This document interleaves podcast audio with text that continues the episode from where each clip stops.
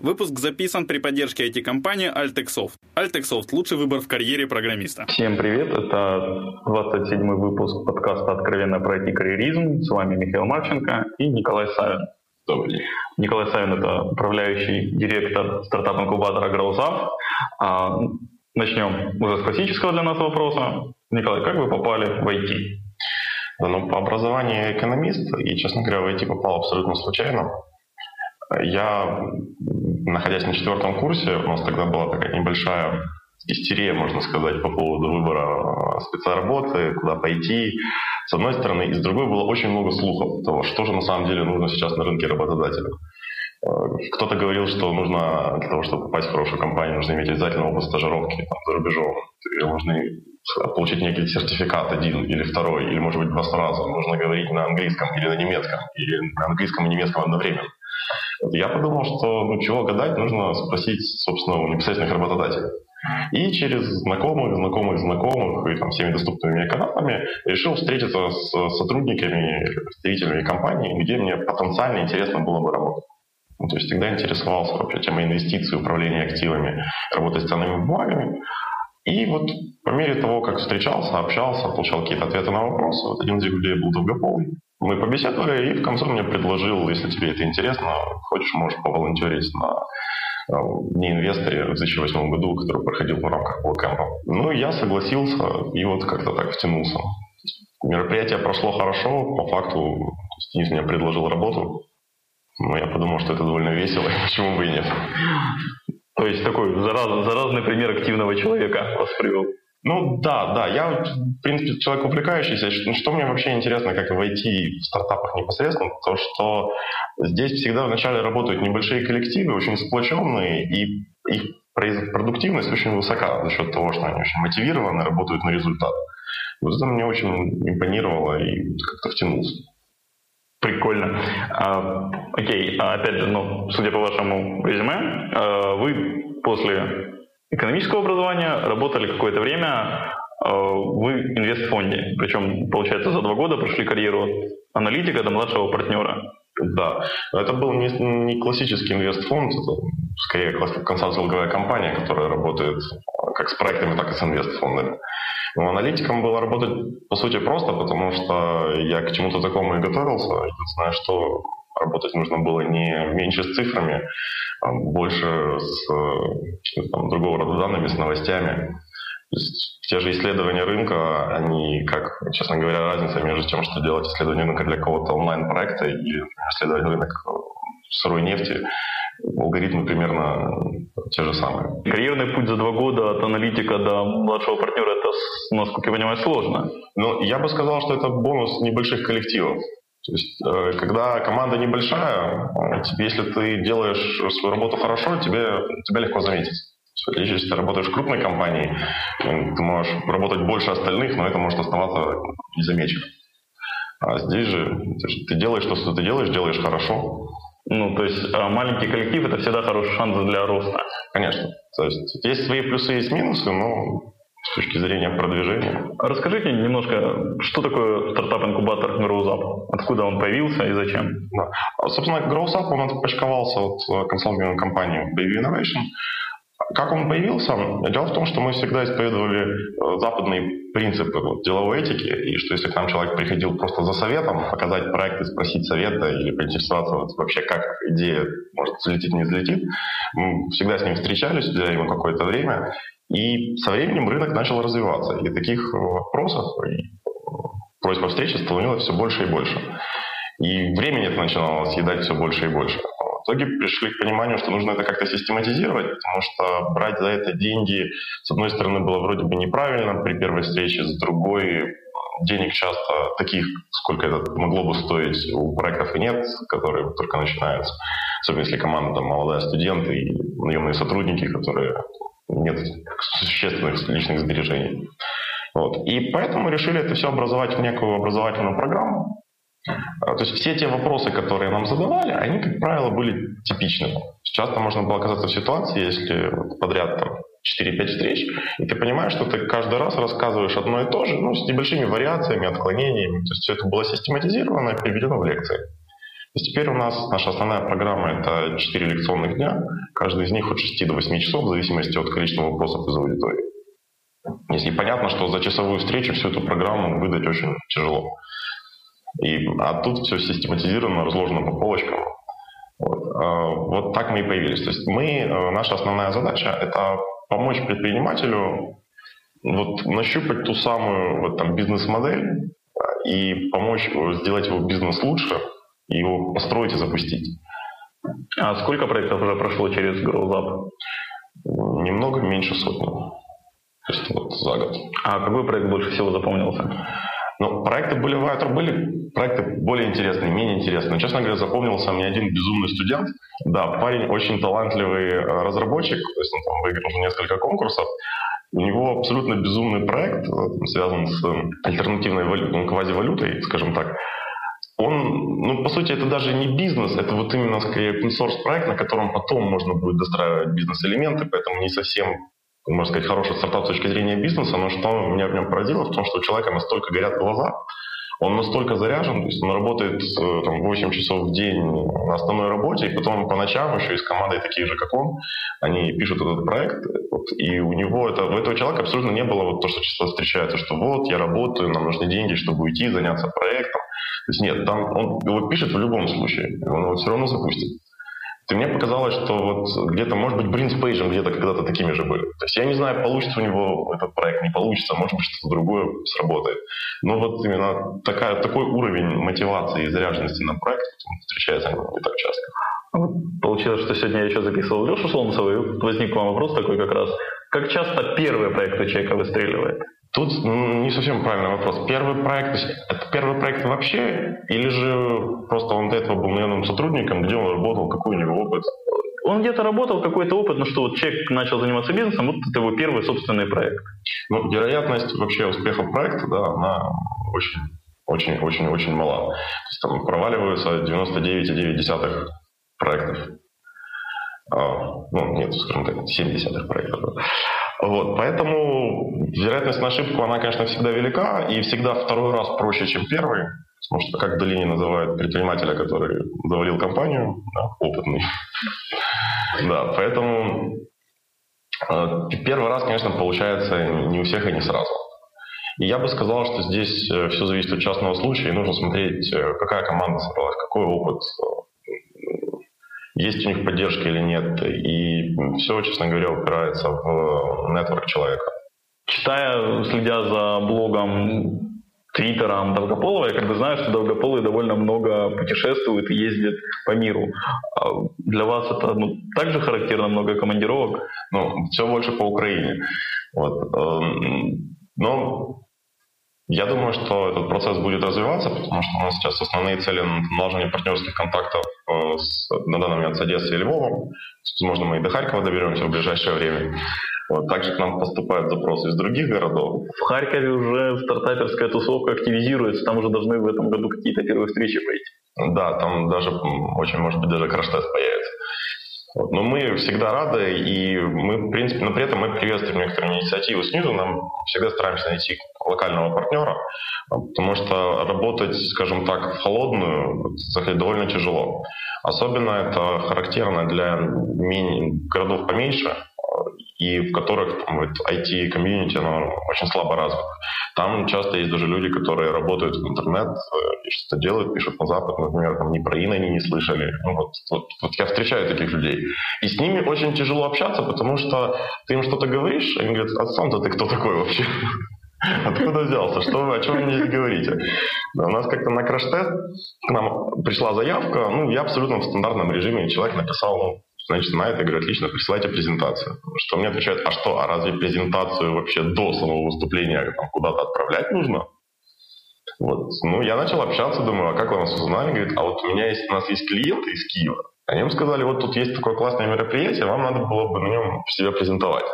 Вот. И то есть я презентацию так и не получил. То есть человек очень такой вот, я ему вроде бы показал ресурс, показал видео выступлений, но вот все равно сказал, мы, мы подумаем. Поэтому какая-то такая небольшая... Кстати, вот хороший вопрос. Насколько полезно или вредно, или вообще как, когда стартапер скрывает свою идею за семью печатями, не обсуждает, нигде ее не показывает? Вот только после подписи NDA там что-то начинает с кем-то делать. Начнем с того, что NDA вообще подписывают очень-очень редко. Это характерно, да. Если у вас уже большой бизнес, обороты, прибыли, у вас есть э, что там защищать NDA, то, конечно, да, с некоторыми проектами приходится и о неконкуренции подписывать соглашение. Э, ну, это крайне редко, потому что такого рода соглашения стоят дорого, потому что мы все понимаем, да, что у нас даже в э, как-то наплывы циклами. Например, вот там, в этом цикле там 5 CRM-систем, в следующем 5 каких-то социальных порталов. Вот я не знаю, чем это связано. Возможно, как-то вот люди одновременно что-то подхватывают вот, и приходят.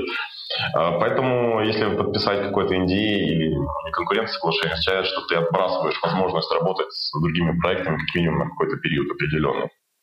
Да, в нашем случае это очень трудно. Даже инвесторы на Западе крайне неохотно и далеко не все и не сразу подписывают такого рода соглашения. А в принципе, даже вот здесь, уйдя от идеи, когда человек, у которого появилась какая-то стартап-идея, ее скрывает, не обсуждает. Здесь, да, здесь э, вопрос в чем? В некоторых случаях полезно иметь небольшой стелс-мод да, на момент какого-то первоначального исследования, большой проработки, чтобы наработать для себя, там, скажем так, небольшую форму. Да? Но нужно понимать, что если у вас есть эти ресурсы, у вас есть деньги или возможность сделать прототип, у вас есть достаточно связей, чтобы показать людям персонально, вот не привлекая широкого внимания, да, показать кому-то персонально, спросить какой-то совет или найти людей в команду. Если же у вас нет ни ресурсов сделать прототип, у вас вы не знаете, где искать себе технического партнера, вы, ну, вот, идею, вы сделали какое-то исследование рынка, и все. Но у вас выбора другого нет. Вот это важно понимать, потому что если у вас нет ресурсов, и вы никому не будете ничего рассказывать, то ну, идея так останется вашей идеей, вот лично вашей, вы сможете, может быть, если кто-то со временем что-то подобное реализует, а мы понимаем, что идеи хорошие, они возникают, когда возникает некая необходимость на рынке, некая возможность да, что-то построить. И если вы это придумали, то исключено, что кто-то немножко, может быть, под другим углом придумал то же самое, возможно, прямо сейчас уже над этим работает. Гонка со временем. Кстати, вот опять же, возвращаясь к страхам стартаперов, предпринимателей, насколько правда на страхе, когда вот стартапер или кто-то боится, что его просто из проекта выкинут с определенного момента, основатель? А, да, такие опасения случаются. И, э, как правило, это было очень распространено, скажем так, в 2009-2010 году. Вот в Киеве с этим сейчас сталкивались. 2009. Да, да. А, в 99-м здесь можно сказать, что единичные какие-то вещи были, но... Не, я насколько понимаю, просто как в 99-м и 2000-м тут активно вы выбрасывали людей из бизнеса просто. А, ну, это было не обязательно связано с этим. Да. Да. А, то есть такие опасения существуют. И сейчас вот именно сталкиваются с тем, что в регионах все то же самое. Вот яркий пример именно этого проекта, кстати, из Херсона, э, который так и не прислал даже презентацию. Даже маркетинговую презентацию не прислал, чтобы вообще просто о проекте рассказать. То есть вот настолько все. Причем они уже работают, продаются, у них есть клиенты. А с этим стараемся бороться по мере сил. И, конечно, опасения есть. И особенно они присутствуют у тех, у кого есть опыт. И я больше скажу, даже инвесторов, которым им интересен этот бизнес, они начинают заходить, вот даже они задают вопрос. А, ну, хорошо, если мы там, получаем не контрольный пакет да, в компании, то а как нам себя защитить, а чтобы нас не выкинули? Потому что, как один мне сказал, говорит, я очень хорошо знаю, как выбрасывать из бизнеса. То есть я через это много раз проходил, и ситуации бывают разные. Вот как тогда защитить свои интересы? Кстати, тоже хороший вопрос, по-моему. Чем отличается инвестиция от кредита? Ну, потому что когда вы получаете инвестицию, вы получаете партнера. Он соучредитель, по сути, выступает в роли соучредителя вашей компании и разделяет с вами риски. Соответственно, если проект не взлетел, то человек, инвестор, потерял свою инвестицию. Если, вы, если когда же вы получаете кредит, вы несете ответственность перед ним финансово. Даже если проект не взлетел, вы все равно остаетесь им должным. В этом основное отличие. Помню одну из статей, которую Долгополый переводил, где как раз, что на, если у вас маленький проект, там типа до 10 тысяч, то тут проще набрать кредитов на два года. А тут вопрос, э, на самом деле, о, мы сейчас начнем говорить о бутстрепинге и о том, что на самом деле, чем позже вы привлекаете инвестора, тем лучше для вас. То есть тем меньше вы отдадите долю в компании, тем выгоднее у вас будут условия сделки, тем проще вам будет. Потому что все, инвестор – это, скажем так, нефтяная компания. Да? Вот вы строите некое транспортное средство. И инвестор хочет его заправить, чтобы вы поехали. Вот. То есть, а вы его так сами толкаете очень медленно, он вам бензинчик подлил и понеслась. Вот. Соответственно, а эту машину вы прямо на ходу строите. И поэтому инвестировать, давать вам бензин, когда у вас только чертежи, это ну, очень рисковое занятие. Если же у вас уже есть колеса, ходовая и что-то как-то катится, то уже вот можно. А если это уже полноценный автомобиль практически, его только заправить осталось. Соответственно, вам проще общаться будет с инвестором. То есть хороший совет это чем терпеть до последнего. Да, да. И, кстати, еще тоже маленький момент. Дело в том, что очень часто бывает, когда приходит предприниматель и говорит, мне нужно 20 тысяч долларов запустить, и вот я вот гарантирую, вот я все исследовал, вот все цифры, вот все графики, там картинки, советы других людей, там отзывы, что через там два месяца эти деньги будут удвоены. Вот быстрый проект, быстрая ниша. И ты ему говоришь, что начинаешь советовать, вот, он что-то слушает, что-то нет, начинает общаться с инвесторами, его никто серьезно не воспринимает. И потом говоришь, слушай, у тебя же квартира есть, возьми под нее кредит. Ой, нет, как-то это что-то и вот и возникает вопрос, то есть человек тут просто с пеной у рта доказывает, что вот два месяца эти деньги удвоятся, но при этом не готов рискнуть вот так. Так значит, он не настолько уверен, значит, он видит здесь какие-то риски. Вот. Это то же самое, когда предприниматель пытается запустить проект и остаться на постоянной работе при этом. То есть при этом получив деньги от инвестора еще. То есть это тоже вызывает вопросы. То есть человек не готов рискнуть, чтобы уйти с работы вот, хотя бы на полгода. Ну, человек не готов платить со своего проекта себе зарплату, может быть, просто, или нет?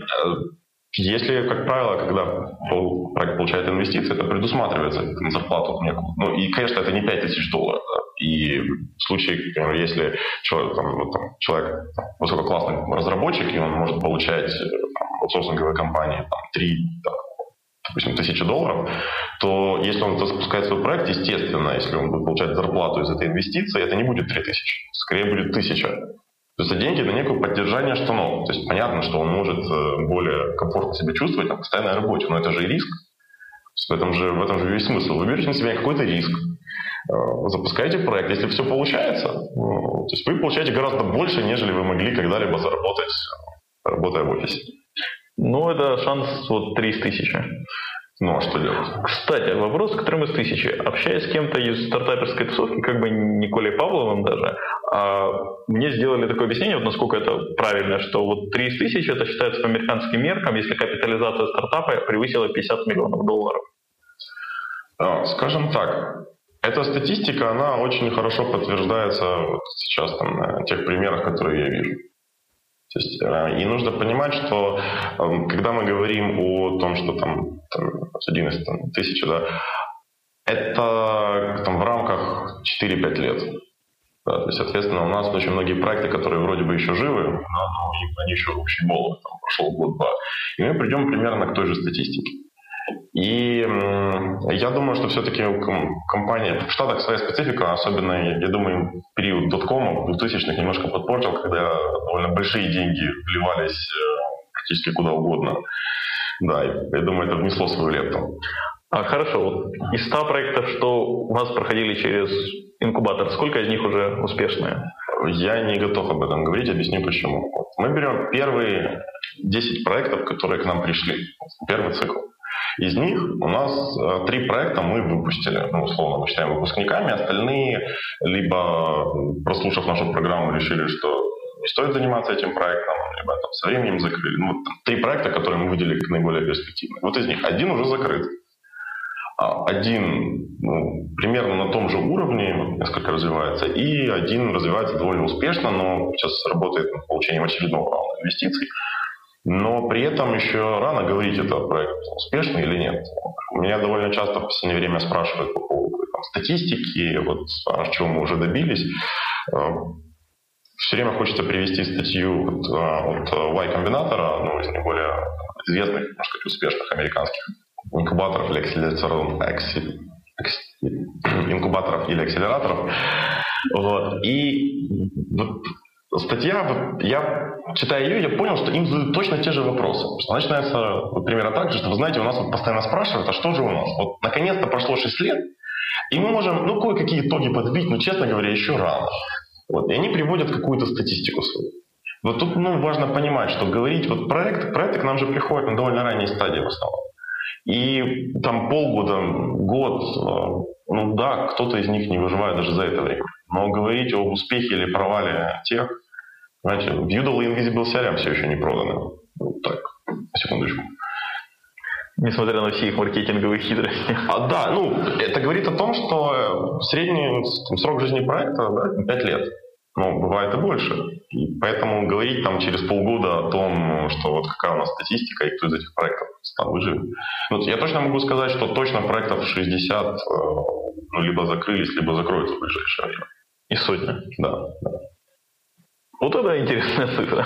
Ну, это нормально. Это еще тоже, что для нас очень важно, я практически после каждого цикла получаю письмо примерно такого содержания, что, знаете, вот, спасибо большое за программу, я понял, что проект э, неудачный, я его закрываю, но вот мне по-прежнему это все интересно, я надеюсь, что там через год-два я запущу другое уже вот с, тем, с теми знаниями, которые я получил, и с тем опытом. И вот это важно. Потому что мы же работаем, как я хочу говорить, не с проектами, а с предпринимателями, с людьми, которые, ну да, не получилось первый раз, или они что-то придумали, им показалось, что идея хороша, они начали разбираться, поняли, что нужно было думать в другом направлении, и уходят думать в другом направлении. Нормальный процесс. В 16 выпуске моего подкаста у нас в гостях была SEO Grid Dynamics Виктория Лившиц. Она говорила о штатовской практике fail fast, по-моему, так это называется. Да, да, да. Это именно о том, что самый ценный ресурс – это время. когда мы говорим об инвесторах, к сожалению, в Украине это еще немножко не так, но мы к этому придем тоже. Мы считаем, что инвестора условно безграничный запас денег. То есть он имеет какие-то, конечно, какие-то лимиты, но если мы говорим о фонде, там, так, вот, конкретного проекта, они всегда могут насыпать еще и э, они всегда привлекут денег для инвестиций усредненно. Да? А вот времени больше взять нет. Это абсолютно невозобновляемый ресурс для человека. И поэтому, если ну, с проектом что-то не так, нужно как можно быстрее его закрывать и браться за следующий. Потому что продуктивный возраст ну, там, с 25, скажем так, да, ну, там, ну, до 50. То есть есть, конечно, прецеденты, когда проекты запускались позже, ну, вот в среднем. Хорошо, вы работаете не с техническими проектами? А, нет. То есть мы можем, скажем так, в целом мы как вот большая структура, если взять и консалтинговую компанию, и Росап, да, мы работаем с всеми проектами, э, которые построены на интеллектуальной собственности. То есть помимо IT-проектов, да, это точно, точно так же еще это медицина, зеленые технологии. Медиа? Медиа, не со... ну, медиа это контентный проект, по сути, если мы говорим об онлайн. А чем это не интеллектуальная собственность? А, нет, да, но я это, я это к веб-проектам. Ну, да, вот даже с такими проектами даже в инкубаторе можем работать. Но, как правило, если речь идет о медицине, как часто получается с медициной, когда приходят и говорят, мы разработали технологию, которая в 10 раз дешевле, чем аналогичная на Западе. Замечательно. Но часто потом оказывается, что она в 10 раз дешевле, ровно счетом потому, что она не получила нужные лицензии на Западе, которые занимают очень много времени и денег. Вот. И поэтому работа с такого рода проектами чаще сводится к э, кинобазовым консультациям и передаче их в правильные руки вот там. А, конечно, с э, GrowSap мы в основном работаем именно там, с веб, e-коммерция, SaaS, вот все, что связано с интернет и софтом. Понятно. А с... Окей, об этом мы потом с вами лично поговорим, если нет пару мыслей. А какой усредненный портрет, портрет стартапщика? За 100 проектов. Совсем усредненный. Вот если к вам придут ночью и скажут, опишите стартапчик, как вы его опишете? Но тогда, если брать совсем усредненный, учитывая, что у нас есть как студенты, так и выходцы из офлайн бизнеса тогда получится, что это э, сотрудник э, компании там 30 лет. Э, ну вот, вот как-то так. Хорошо, я... усредненный, какой типичный? А их не... Единственное, что их объединяет типично, это желание сделать нечто существенное, да, нечто вот свое, запустить некий интересный проект. То есть тех людей, которые э, направлены, нацелены на то, чтобы просто получить инвестицию, либо срубить по-быстрому денег купить красный Феррари, мы их э, тщательно отсеиваем. То есть, на самом деле у нас главный критерий приема в программу именно на входе даже не столько качество самого проекта, сколько качество предпринимателя. То есть его понимание, что это не э, смысл проекта не в том, чтобы сейчас получить инвестицию вот, и все, там, на год, на два жизнь удалась, а это просто начало и небольшой толчок. Мне недавно была, попала очень эпическая заявка, скажем так. Я иногда там какие-то обезличенные цитаты забрасываю в Твиттер.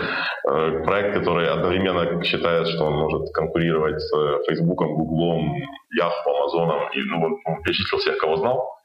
Вот, у них там, как они сказали, 30% готовности проекта, и нужно 2 миллиона денег на запуск. Мое замечание, что это неподъемная сумма в такой стадии вообще с таким подходом. Вот, мне сказали, что перестаньте говорить глупости. Это же как, как можно на серьезный бизнес начинать на, там, на 60 тысяч? Что, что за ерунду вы говорите? И вообще мы сюда пришли не за критикой, а вот за деньгами. Даете или нет? В таком ключе. Студенты? Я не знаю. Это, кстати, вот я сейчас, э, меня уже где-то полгода очень часто просят начать писать блог, я все никак не, дойду. Но я вот уже сейчас делал, начинаю делать наброски первой статьи, и хотелось бы написать вот на уровне капитана очевидность о вообще правилах переписки и общения.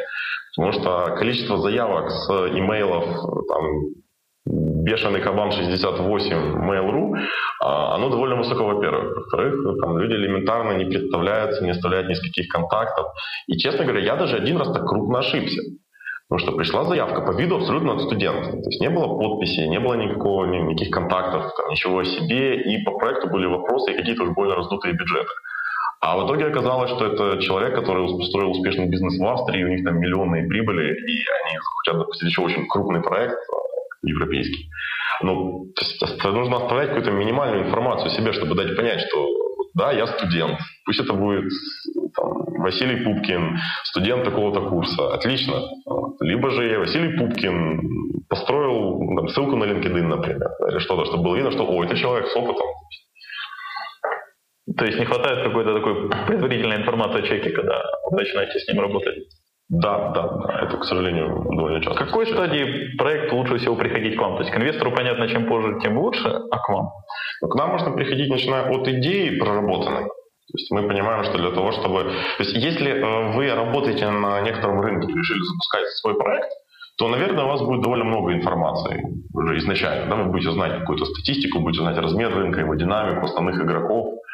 Поэтому вам это может, у вас это займет там, несколько недель, может быть, месяц. Если же вы, э, в принципе, просто у вас появилась идея, э, вы считаете, что она замечательная, но вы слабо знакомы с этим рынком, у вас может уйти по-хорошему до, ну, в лучшем случае, там, до полугода. Я видел проект, который там 8 месяцев э, предварительной работы занял.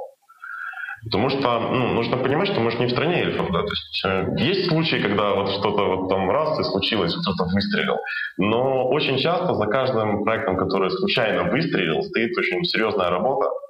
И, конечно, всегда присутствует какая-то доля везения, но рынок нужно знать. Мы понимаем, что да, у вас может быть у там, Брина с Пейджем в свое время не было хорошего executive summary, да, шикарного анализа рынка, у них была технология. Да. Наверное, у Цукерберга тоже, вот как там показывают в фильме, да, тоже какие-то вещи получились вот как-то так интуитивно. Но мы понимаем, что просто есть некие алгоритмы, которые позволяют увеличить шанс на успех. Для того, чтобы немножко приблизить себя вот к тем проектам, которые такие успехи. И рынок нужно знать, нужно знать ваших клиентов, нужно знать, какая там динамика, основные игроки, как принимаются решения на этом рынке. То есть, если вы строите B2B проект, не да, есть существует разница между тем, кто дает согласие на установку, и людьми, которые будут им пользоваться. Да, и вот э, кто здесь является, там, кто более важен. Да, то, что... Ну, это понятно, это уже особенности. Да, да, да. Какой, кто у нас в основном занимается инвестициями сейчас на Украине? Это западные фонды, наши? Тут все становится очень сложно, потому что если, например, вот фонд, в котором американские деньги, сидит в Москве, находится в Москве, при этом счета находятся где-нибудь в офшоре, а управляют им русские. То есть чей это фонд?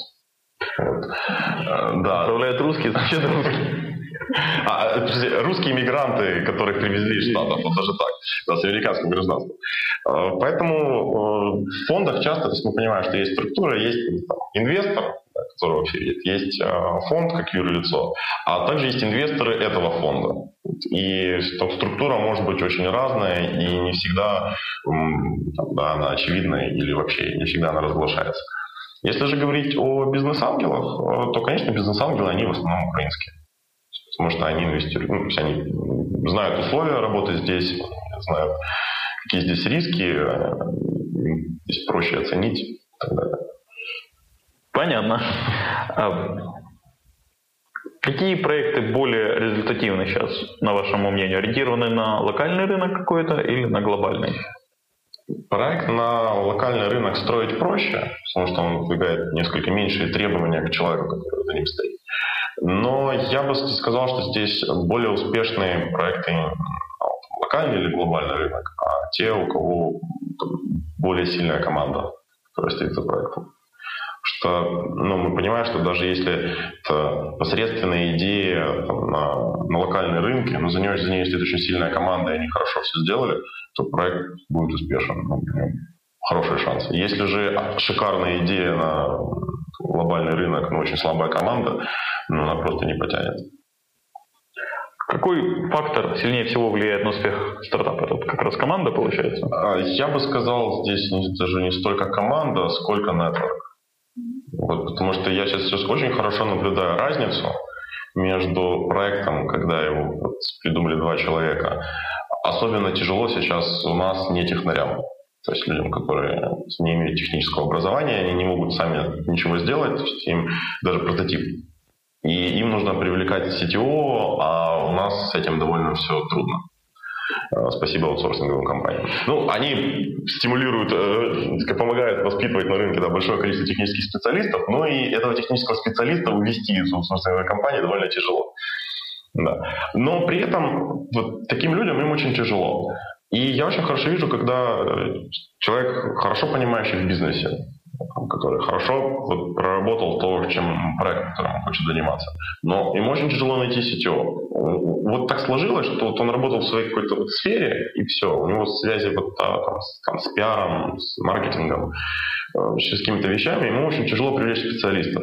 Вот. И, а с другой стороны, я вижу людей очень широким нетворком, которые команду могут собрать там, пятью имейлами за вечер. И сильную команду. Вот. И вот, вот, вот это, как по мне, это один из ключевых факторов. И если, кстати, посмотреть да, вот, Запад, то есть там же тоже есть там PayPal мафия, Google мафия. Да. Ну, то есть это когда человек придумал идею, да, он поднимает трубку и говорит там, о, привет, Стив, иди ко мне, у нас классный проект есть, отлично. А потом они поднимают трубку, набирают Арингтона и говорят, слушай, привет, у нас тут классный проект, можно там пару статей? Ну да, не вопрос, ребята, конечно. Блата везде. Ну, это абсолютно нормально. То есть связи, они всегда... Назовите мне, ну, скажем так, э, любой предприниматель поймет, что понимает, что связи, да, знакомства, они очень важны. Откуда родился стартап Test и какой его смысл? Угу. Test, он появился, если не память, то ли в восьмом, то ли в девятом году, в конце восьмого года. И в чем был смысл? Тогда была такая, можно сказать, пустошь на этом рынке. И причем э, пустыня, где вот отдельные люди да, там, на верблюдах перемещались, они иногда где-то встречались случайно. И было несколько таких оазисов, да, где э, знали, что, вот, потому что Долгополому обращались, да, что вот, мне нужно вот это, да, или там, познакомь меня вот с каким-то таким человеком. Вот. А это не способствует развитию отрасли никоим образом. Вот. И тогда у нас было шесть человек, и около того, там команда довольно быстро начала расширяться. И всем было не безразлично, что будет происходить с отраслью, и стал вопрос, что делать вообще. Тут существует проблема курицы и яйца. Для того, чтобы серьезные предприниматели с опытом основывали очень хорошие проекты, да, масштабные, им часто нужны инвестиции, адекватные инвесторы и возможность привлечения капитала. Соответственно, для того, чтобы местный капитал заинтересовался этим направлением и был готов в него инвестировать, им нужно видеть сильный проект. Потому что если мы говорим там человека, который вышел IT изначально, и он, у него появилось желание теперь уже и ресурсы инвестировать, это одно. А когда человек из недвижимости сделал там приличное, приличное состояние, думает, а что здесь в IT происходит? Он приходит и видит какие-то студенты, что-то что непонятное, что-то несерьезное. Нет, я вот сюда денег не дам. И с чего начать?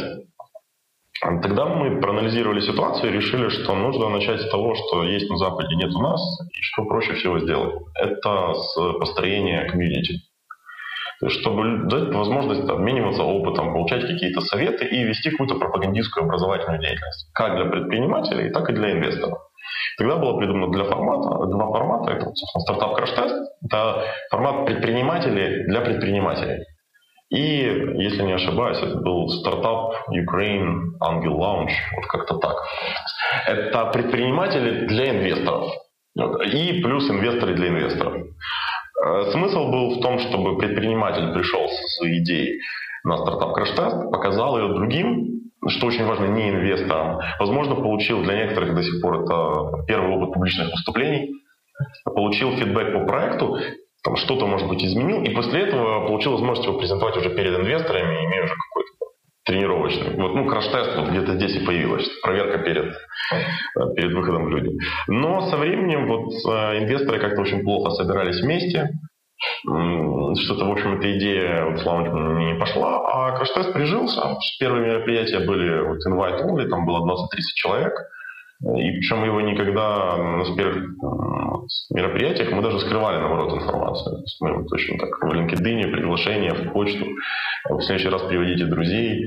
Потом там какие-то первые отчеты начали появляться. А у нас мы проводили, изначально его проводили в GlobalLogic, и у нас на третий краш-тест пришел э, человек из GlobalLogic, разработчик, который сказал, подошел мне и говорит, знаешь, я читал в прошлый раз, вот читал там э, какие-то посты у кого-то, что вот он на краш-тесте, вот думал, блин, надо было бы сходить, я не знал, что это за стенкой происходит.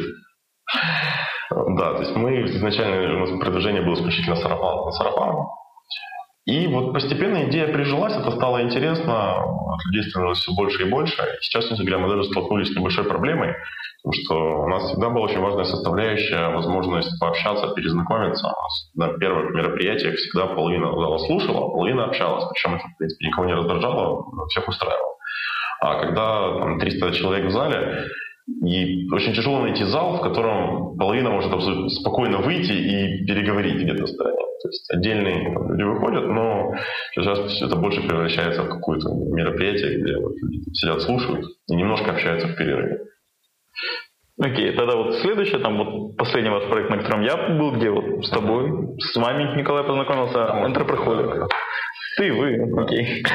Интерприхолик. Откуда, как, зачем? Да, Интерприхолик придумала Анна Петрова из Института предпринимательства ЦСКА. Ну, то есть она очень хотела сделать конференцию мотивационную, а, которая была бы посвящена даже не столько там, к опыту, а чтобы просто зарядить людей. Вот. И она смотрела на предпринимательство вообще как таковое, то есть не, не, не только IT. И вот, собственно, здесь мы и скооперировались, у нас было проведение конференции. А, она привела не IT-спикеров, мы привели IT-спикеров. Вот. И вот так-то... И на самом деле, по моему опыту, да, вот самая успешная конференция, из которых ну, вообще когда-либо я где видел в принципе. Потому что это единственный случай, когда зал остался от начала до конца. То есть вот я, я не видел таких кейсов. Вот, вот совсем ни разу. Я когда-то думал, что я тоже слабо вспоминаю такие вот, ну, я немножко поездил, посмотрел по конференциям, какие-то сам организовывал, и ну, всегда часть, ну, человек пришел, что-то прослушал, и поэтому спикеры в конце, они всегда их ставят на такие менее серьезные темы, так вот, чтобы те, кому действительно интересно, останутся. То есть все абсолютно конференции, которые я помню, к концу люди по чуть-чуть уходят. Здесь же, как было очень мало мест в зале в начале дня, так и в конце. И еще один маленький нюанс. Это самая противоречивая... Мы получили, скажем так, по фидбэку самая противоречивая конференция тоже получилась. Потому что у нас по каждому из выступающих, по каждому, есть отзыв, что это отличный доклад, было очень интересно, и что нет, это было вообще неинтересно. Э, спикер там, говорил не о том, о чем нужно, а не готов, вот не зовите его больше. И что еще самое забавное, изначально мы хотели делать ее для студентов. То есть смысл был сделать вот именно то есть где большие дяди, которые с опытом в бизнесе, э, пришли и поделились каким-то своим опытом и зарядили студенческую аудиторию. Но как-то очень быстро туда начали напрашиваться еще и не студенты, еще на моменте подготовки. Мы решили, хорошо, мы для предпринимателей. А, в таком ключе. И в том же фидбэке были отзывы из серии «Все хорошо, но только как-то что много студентов, давайте цену участия повыше, чтобы вот без, скажем так, без детей». Понятно. Ну, тогда вот последний проект, где цена участия как раз повыше, которая там будет в октябре, Investor Day. Да. Каких числах, напомните, вот Как раз это, по идее, еще выйдет до выхода, до прохождения Investor Day. Да, конец октября, 25-26. Ага, и значит я успею. Или 26-27. Я 18 возвращаюсь в Украину, так что я успею. Да. А инвестор день, день инвестора это вот, собственно, то мероприятие, которое появилось в 2008 году, как такое небольшое направление. А мы себе ну, организовывая его и прорабатывать, мы ставили целью сделать э, точку встречи для, скажем так, Центральной и Восточной Европе.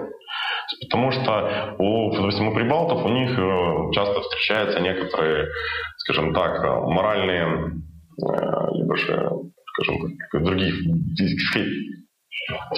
Да. У прибалтов иногда встречается нежелание ехать в Россию там, или не работать с русскими там, по каким-то своим причинам. Религиозно. Да, да, да. То есть, ну, вы все в курсе. А, ну, это по-разному, но тем не менее это встречается. То же самое там, в Центральной, и некоторых странах Восточной Европы. А с другой стороны, россиянам для того, чтобы поехать там, в Прибалтику, или, нужны визы. И там это далеко. А мы находимся вроде бы как вот, в центре этого региона, и к нам все могут приехать без виз. И вроде бы мы никого пока не обижали, и проблем ни у кого нет, и публика у нас, в принципе, довольно позитивно относится к конференциям. То, что интересно, в том же iForum последнем, два человека из Москвы, один из Москвы, один из Питера, сказали, что вот как-то в России такие конференции не собираются. Что, что, что для меня было удивительно, потому что с точки зрения проведения конференции в Москве довольно проще. Потому что у них это стоит дороже, и ну, народ платит, и с точки зрения организации все это проще реализовать. Но вот была озвучена мысль, потому что это не моя, это вот именно вот людей оттуда, что в Москве так вот людей собрать с такое количество не выйдет. Вот. А поэтому то есть ее цель – это собрать э, всех, кому интересно предпринимательство. Причем то есть наша задача собрать именно не слабый какой-то такой локальный, локальное некое мероприятие, а именно узнаваемого регионального лидера. То есть мы хотим, чтобы там, через несколько лет э, там, все понимали, что да, можно съездить в Европе на конференцию, да, ну, как там, за Next Web, для Web, да, и вот Investor Day. И agile страны Европы. Да, ну, просто мы хотим, чтобы это мероприятие заняло свое достойное место что мы именно поэтому прилагаем очень много усилий для того, чтобы привлечь качественных как инвесторов, так и спикеров. То есть там, в прошлом году, если те, кто был, может быть, там читали отчеты, у нас э, была очень сильная линейка выступающих. То есть, как сказал мне тоже один из посетителей, говорит, ну это, конечно, хуже, чем TechCrunch, вот, э, но лучше, чем за Next Web. Окей, я надеюсь, у вас там будет какой-нибудь бесплатный вход для прессы. Большое спасибо, Николай. Пожелайте что-нибудь нашим слушателям на прощание. Этого вопроса не было. Эм, да. Э, что хотелось бы пожелать? Э, пробовать, пробовать запускать проекты и пробовать что-то новое.